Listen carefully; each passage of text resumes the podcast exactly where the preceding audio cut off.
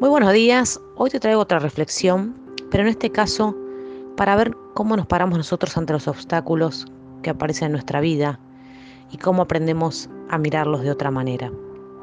El cuento se llama Sabia Naturaleza. Un hombre encontró un capullo de una mariposa y se lo llevó a su casa para poder ver a la mariposa cuando saliera del capullo. Un día vio que había un pequeño orificio y entonces se sentó a observar por varias horas viendo que la mariposa luchaba por poder salir del capullo.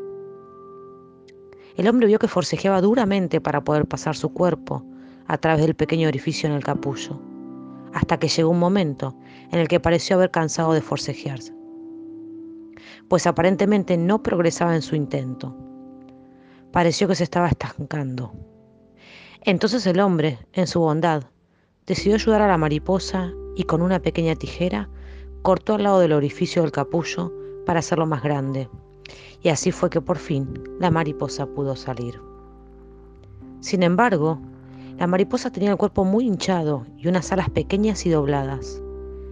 El hombre continuó observando, pues esperaba que en cualquier instante las alas se desdoblarían y crecerían lo suficiente para soportar el cuerpo, el cual se contraería al reducir lo hinchado que estaba. Ninguna de las dos situaciones sucedieron, y la mariposa solamente podía arrastrarse en círculos con su cuerpecito hinchado y sus alas dobladas.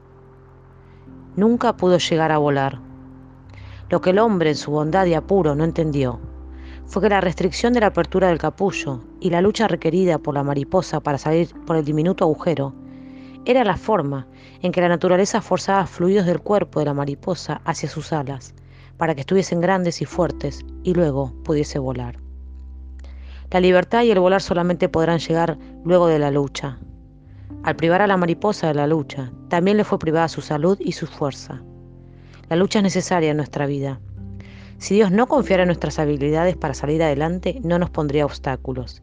Y si no encontráramos obstáculos, no podríamos crecer y ser tan fuertes como podemos llegar a ser.